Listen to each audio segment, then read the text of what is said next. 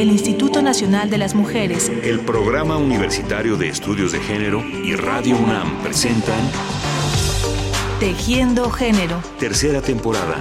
Porque solo a través de la equidad podremos construir una sociedad más, justa.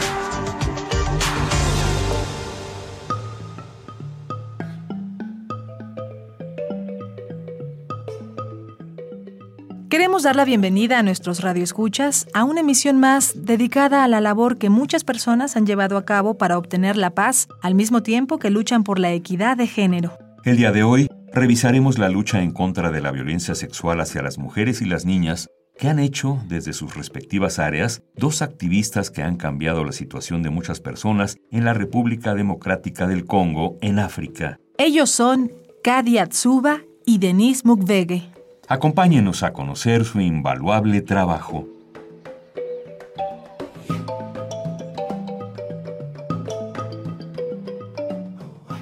Les conflits armés ne font que euh, du mal sur les femmes et les femmes sont les premières victimes. Lo único que hacen los conflictos armados es causar daño y las primeras afectadas son las mujeres. Fragmento del documental ¿Por qué? de Ouka Leele. La República Democrática del Congo lleva años en conflicto. La región es rica en recursos naturales, pero esa es, al mismo tiempo, su bendición y su condena. Es una reserva forestal inmensa, un pulmón del mundo en el que también hay oro, níquel, cuero, gas, petróleo y uranio, pero sobre todo, coltán, un material indispensable para la creación de uno de los bienes más cotizados hoy en día, los teléfonos celulares. Esta riqueza ha provocado, más que un conflicto étnico, como usualmente se cree, luchas armadas entre los grupos interesados, entre ellos grandes empresas transnacionales, en disputarse la propiedad de este territorio abundante en materiales muy redituables. A causa de esto, la gente del lugar vive en una situación precaria. Muchas y muchos congoleños se han tenido que desplazar de sus lugares de origen para evitar la violencia y las consecuencias desastrosas de la guerra. Uno de los problemas más graves que enfrenta el Congo es la violencia sexual contra las mujeres. Tan solo en el año 2011, Médicos Sin Fronteras atendió a alrededor de 6.000 víctimas. Pero el panorama completo es mucho más desolador. Se calcula que los casos de mujeres afectadas por la violencia sexual podrían llegar a ser alrededor de 400.000 en un solo año. Los cuerpos de las mujeres son un campo de batalla. La violación en otras partes del mundo, pero especialmente en la República Democrática del Congo, es una poderosa arma bélica. Esta forma de destrozar a las mujeres es un recurso para destrozar a las comunidades y dejar el territorio libre para ser explotado. Los métodos utilizados por los beligerantes son terriblemente violentos. Están diseñados para lastimar el cuerpo de las mujeres de formas cruentas e inimaginables, no solo a través del cuerpo del agresor, sino con armas u objetos, empleando asimismo diversas modalidades de tortura. Las descripciones de estos hechos resultan muy dolorosas, a veces insoportables de leer y escuchar, pero es necesario saber qué están ocurriendo y por qué. ¿Por qué la mujer sigue sufriendo? ¿Por qué los niños tienen siempre que sufrir? ¿Son estas mujeres las que planificaron la guerra? No. ¿Acaso es la mujer la que concibió la guerra? No. Allí donde se concibe la guerra, ella no está. Allí donde se planifica la guerra, ella no está. La mujer tiene derecho a vivir. Tiene derecho a gozar la libertad de ser mujer. Fragmento del documental ¿Por qué? de Ouka Leele.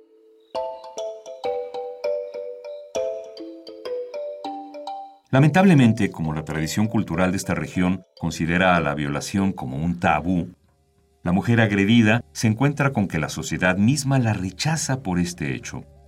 La reinserción de las víctimas en la comunidad, lograr que estas mujeres vuelvan a llevar una vida normal, es una labor muy difícil en la que trabajan día a día personas como la periodista, abogada y defensora de la libertad de prensa y los derechos de las mujeres y los niños, Kadi Atsuba.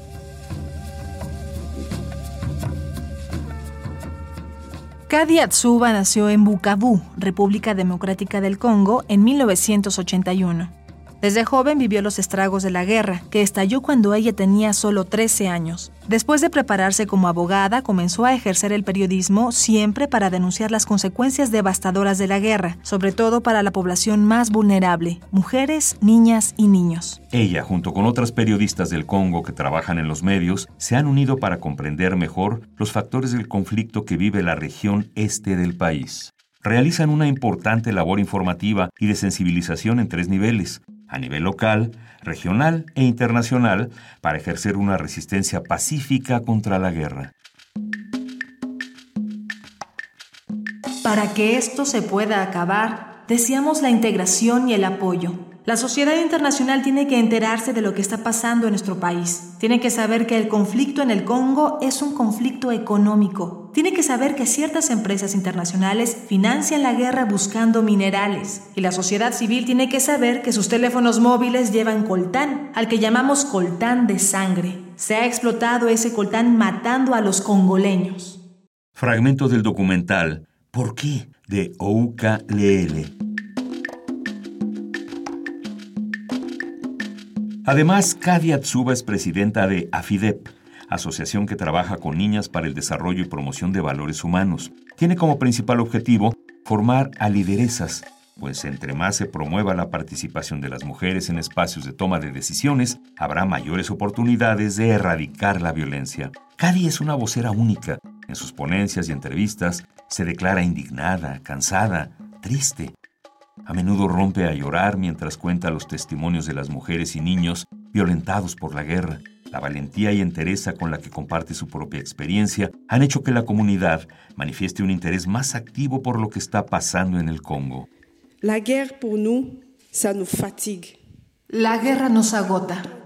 Yo he perdido a muchos familiares en esta guerra que dura. Estamos agotadas. No diré mucho más porque estoy muy emocionada. Solo quería dar un testimonio de cómo vivimos esta guerra. Ustedes tienen testimonios y conocimientos prácticos y científicos, sociológicos y antropológicos. Pero yo les estoy hablando con el corazón. Les hablo de la situación que yo vivo a diario, día tras día. Estoy agotada.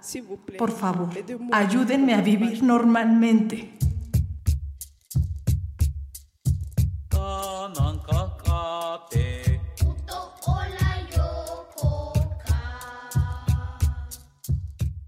Su incansable lucha incluye las emisiones de radio Okapi, la radio de la paz establecida en la región para discutir los temas de la violencia y enterar a toda la población de las alternativas pacíficas que existen a esta vida sitiada por la guerra y al proyecto Femme au Fond, un sistema para denunciar la violencia a través de la tecnología que da voz, poder y presencia a las mujeres de la región, pues está coordinado por ellas mismas.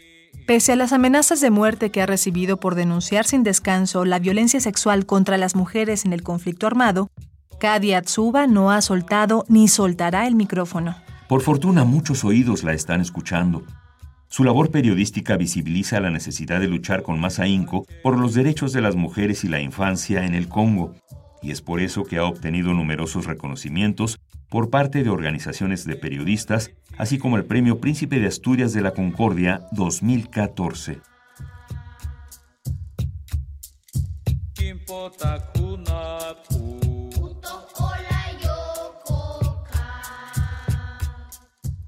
¿Qué sucede con las mujeres después de sufrir la violencia de los grupos armados? Aquí es donde entra en acción el doctor Denis Mukwege, el ginecólogo congolés que ha cambiado para mejor la vida de muchas mujeres en la República Popular del Congo. Denis Mukwege estudió medicina, como él mismo dice, para curar a las personas por las que su padre solo podía rezar.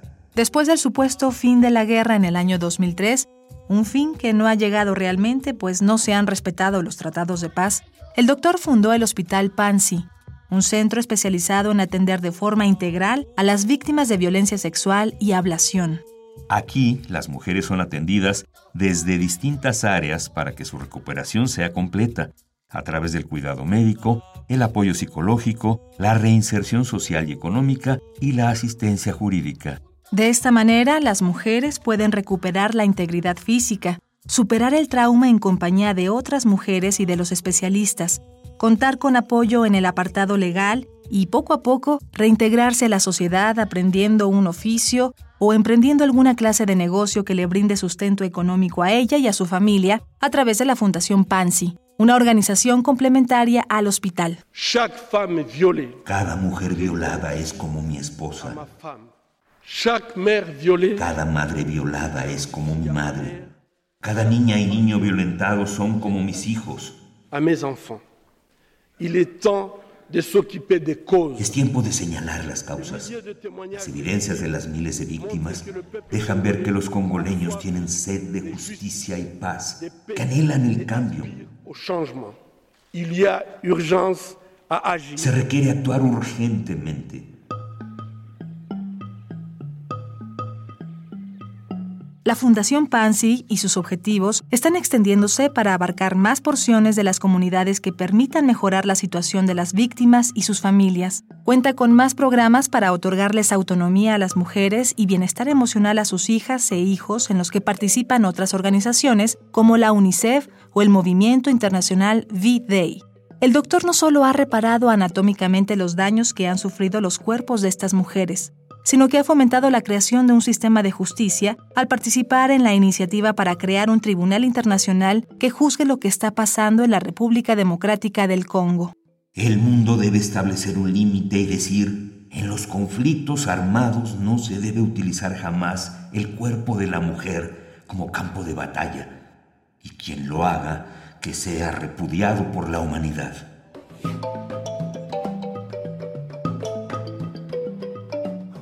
Al igual que a Kadi Atsuba, a Mukwege también lo han amenazado de muerte. De hecho, un atentado contra su vida al que apenas sobrevivió lo hizo exiliarse en Europa con su familia. Pero las mujeres pidieron su regreso. Fueron ellas quienes se movilizaron, escribieron cartas y hablaron con todas las autoridades pidiendo que Mukwege pudiera regresar al Congo afirmando que si ni el gobierno ni los organismos internacionales podían garantizar su seguridad, ellas se harían cargo de mantenerlo a salvo. Mukwege narra que cada semana niñas y mujeres vendían sus cosechas para pagar su boleto de vuelta. Conmovido por su generosidad y su férrea voluntad de mantener uno de los pocos espacios en los que pueden encontrar esperanza, el doctor decidió regresar, por ellas. Le ha pasado a otra persona, pero le ha pasado a una de nosotras porque todas pertenecemos a la misma familia de la sociedad humana.